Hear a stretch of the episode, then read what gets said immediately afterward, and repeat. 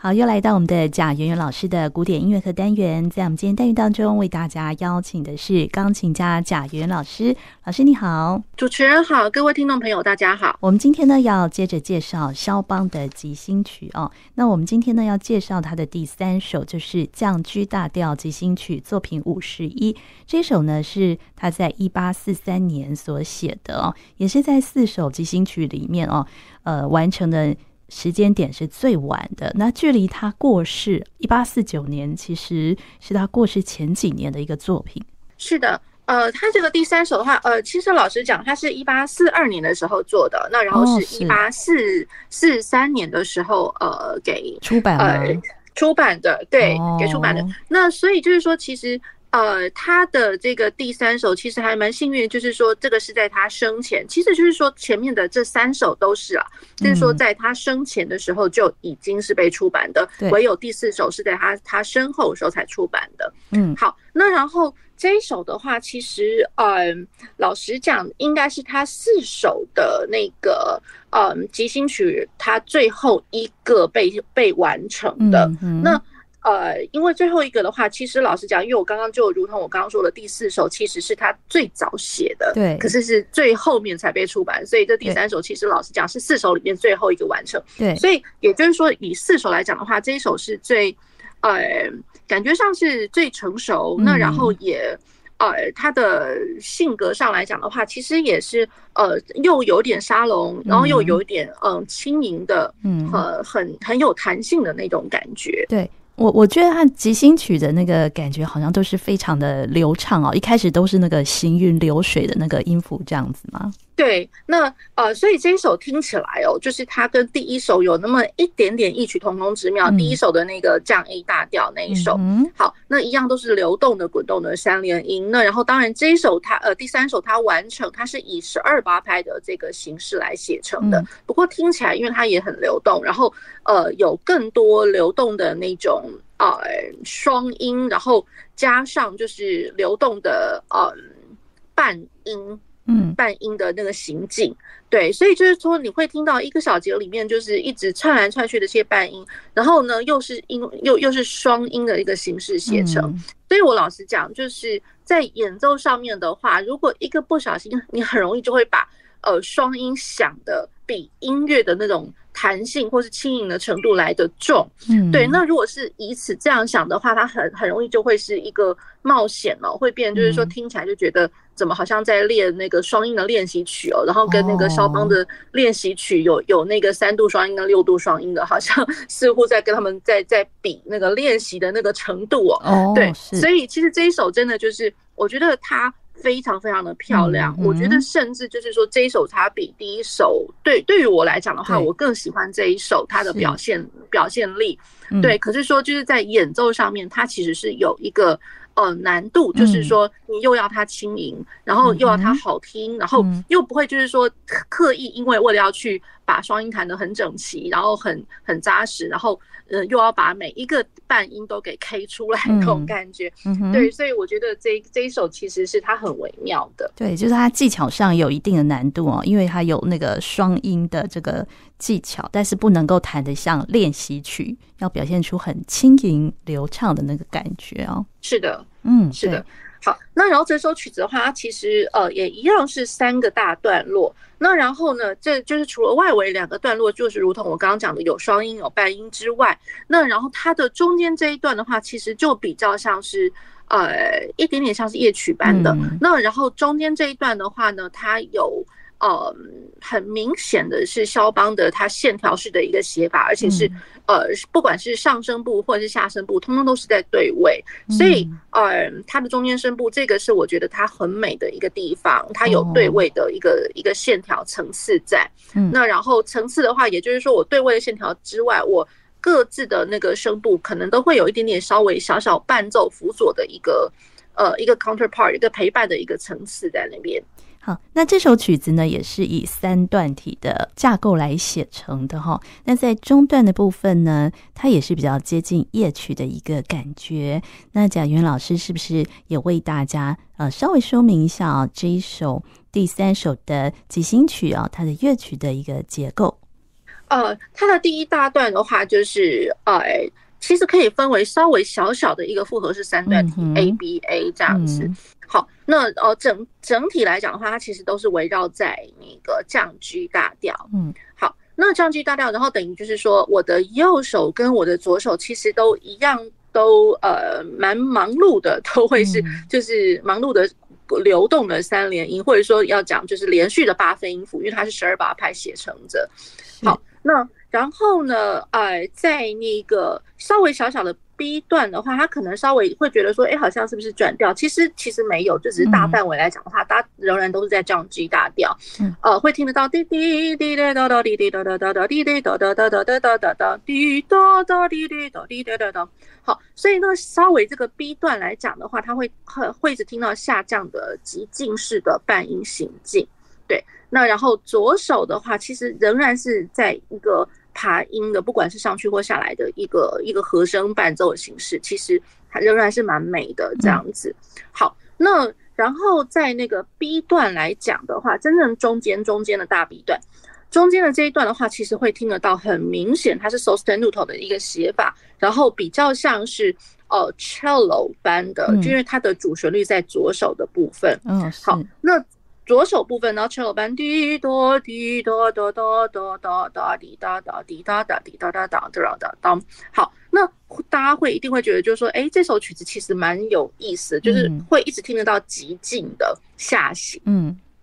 对，包括这个呃 B 段这个 cello 的这个旋律也是如此哦。好，那然后它的调性上来讲的话，它是在降一小调。嗯，那降一小调其实它的调性的嗯变化其实并不复杂，因为它是 A 段的降 G 大调的一个关系小调，然后也呈现一个三度往下三度的一个关系。对，好，那它的 B 段的架构来说的话，其实就不会像是。呃，A 段那样小小的 ABA，它的 B 段的话，其实比较像是一个呃简单二段体。嗯，就是如果说呃有四个句子的话，像是 A 句 A 句 A A，然后小 B 句 B 句 A 句 A A B A 的一个写法，所以它是一个简单的二段体。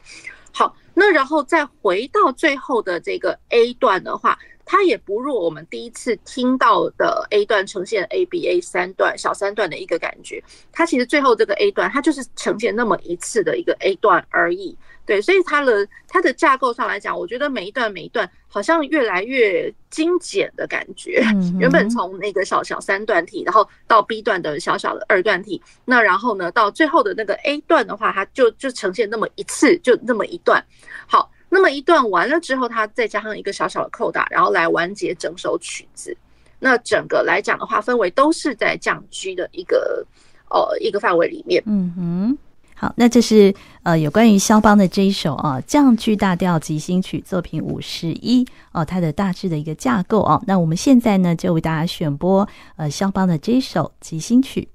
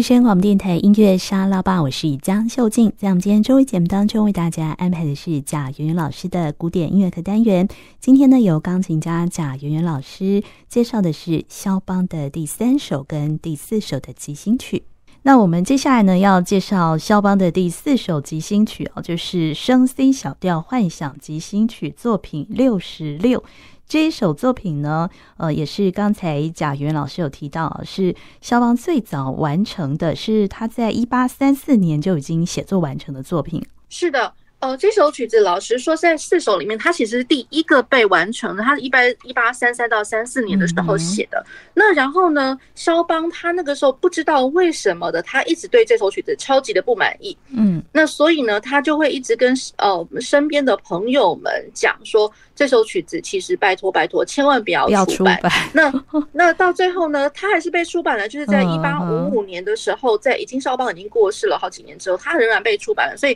基本上这个出版的。这件事情仍然是违背了肖邦的意志哦。嗯、不过可能他的朋友们他发呃，他们发现了在这首曲子里面，他其实闪耀出的一些呃，在舞台上的一个光芒，其实他的他的舞台效果还蛮好的。嗯，所以呃，无怪乎就是说，我们常常呃在呃比较学生式的那个比赛或表演啊，常常会听得到这一首曲子。对对，那然后呢，他呃怎么说呢？呃，我只是一个猜测，因为可以呃看得到的一个文献上面呢，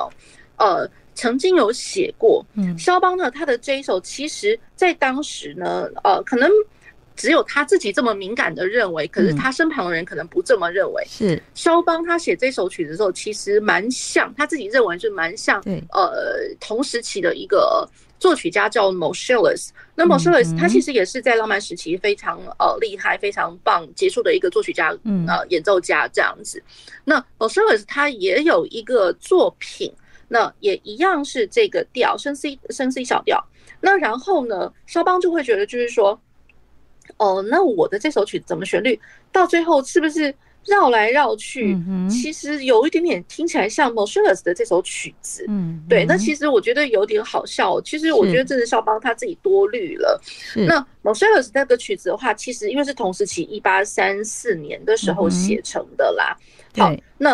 呃，所以就是如果说肖邦他自己不跟人家这样提的话，那大家也不会特别去。留意到 Moscheles 也有这这么一首曲子，然后长得有点像，因为其实大家仍然会觉得，就是说肖邦这一首真的是原创，因为他本来就是原创，并不是说因为他听了 Moscheles 的东西之后，呃，他去写成的。可是实在是肖邦他自己一直觉得，就是说他觉得，即便这首曲子他好不容易他完成了，他觉得也很满意。问题是怎么搞的？怎么听左听右听都都像呢？那他到最后决定说，那算了，那我就不要出版了，不要让大家知道 这一首曲子。但是他们这两首曲子。哦，就是有没有呃，这个资料显示说是哪一首曲子是先写的呢？写完的呢？其实应该就完成的时间点应该是都还蛮相像，蛮接近的。哦，真的都是在一八三三、一八三四年的时候。哦，对，是。那只是说看，呃，我觉得就是说看听众，呃，当时的听众他们会认为就是说，哎、嗯，我先听到了谁的东西这样子。是。那当然，呃，肖邦他那个时候他的作品其实。呃，因为肖邦他每次他出版，然后也常常也会马上演出自己的东西，嗯、那所以感觉上，呃，可能当时的呃听众们就是对于肖邦的作品会比较熟人一点点。嗯、那么 Moscheles 的话，其实到最后这首曲子感觉上就是流呃并不那么的流通，而且老实说，我觉得我就我自己听起来的话，嗯，没有到那么的。漂亮哦，就是说跟肖邦那样行云流水那样子的，嗯、那更尤其就是说，呃，就因为它不太流通呢，然后能够找得到的，呃，这个乐曲的那个演奏的版本也非常非常的少，所以即便是有，即便 po 在网络上面，可是我不会觉得说那是一个很漂亮的一个、嗯、一个演奏。不过待会还是一样会。呃，介绍给听众朋友们，稍微听听看前面，就是说它如何个相像法这样子。对，是好。对，然后这首曲子的话呢，在肖邦的这个第四呃即兴曲的话，其实还有另外也有一说，就是它其实它的这个旋律，呃，也有那么一点点像，就是呃贝多芬的月光奏鸣曲。哦真的吗？对，是哪就是觉得它非常非常非常妙的一个部分哦，就是说在。呃，肖邦的一开始的哒哒哒哒哒哒，嗯，哒哒哒滴哒哒哒哒哒哒哒哒哒，因为它实在是快速音群太太快太多音了，我这样蛮难唱的。好，那就是说它在下行的一些就是呃旋律的，就是小音符的一个跑动哦，其实蛮像呃贝多芬《月光奏鸣曲》它的第三乐章快要结束的地方。那快要结束的地方，那因为贝多芬他把它加了一小段的一个卡顿扎，就是。呃，光呃钢琴的呃右手的部分自己的歌唱哦，嗯，那如果说特别去比对往下行的那个，然后呃下行的这个部分，其实会发现就是贝多芬的那个卡顿扎。然后跟肖邦的这一首幻想进行曲其实还蛮像的哦，是，那我们可以再找出来把它比对一下，看是不是真的有部分。对对对，就是在第三乐章接近，对，第三乐章快要结束的地方，有一小段的那个卡顿扎，其实蛮像的。对，我们现在呢就来听贝多芬的《月光奏鸣曲》第三乐章结尾这一段哦，呃，很接近肖邦幻想进行曲的这个呃卡顿扎的部分。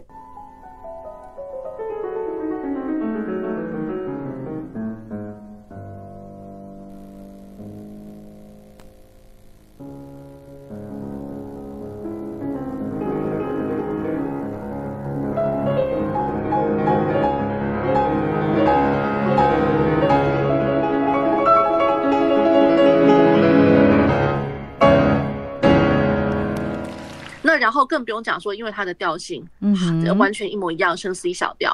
那 Moscheles 的话，呃，Moscheles 的话，大家可以稍微听听看啦。呃，就是呃，不过因为我刚刚有点口误，Moscheles 这首呢，Impromptu 的话会是降 E 大调，降一大调即兴曲，对。嗯，我我有稍微听了一下哦，他这首 Moscheles 的那个降一大调即兴曲的开头，觉得真的是有一点点接近那个肖邦的幻想即兴曲，只不过是只有啊在开头的这个段落有点接近，但到中段的部分呢就不太一样了。哦，我觉得我因为实在是太难找 Moscheles 的那个版本的演奏版本哦，嗯嗯、那所以就是只能找到一个不太轮转的，嗯、对，就请听众朋友们就是稍微包含一下这样子，就是为了要给听众朋友们听到，就是说。哎，如何的那个在稍微这样让他的旋律这么相信相相像？那然后呢，如何肖邦会认为就是说相像到他觉得说算了，我不想他就不想出的这首曲子。接下来我们就来听由法国作曲家 Moscheles 的这一首降 E 大调即兴曲开头的这个乐段。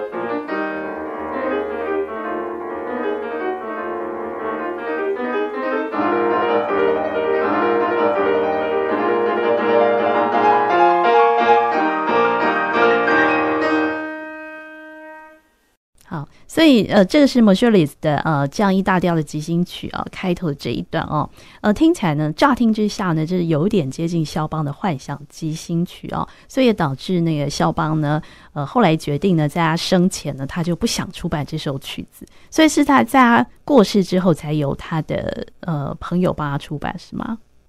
是的，就在他过世在一九五啊不一八五五年的时候才、嗯、呃才被出版的。那实在是因为，其实肖邦他这首曲子的话，我觉得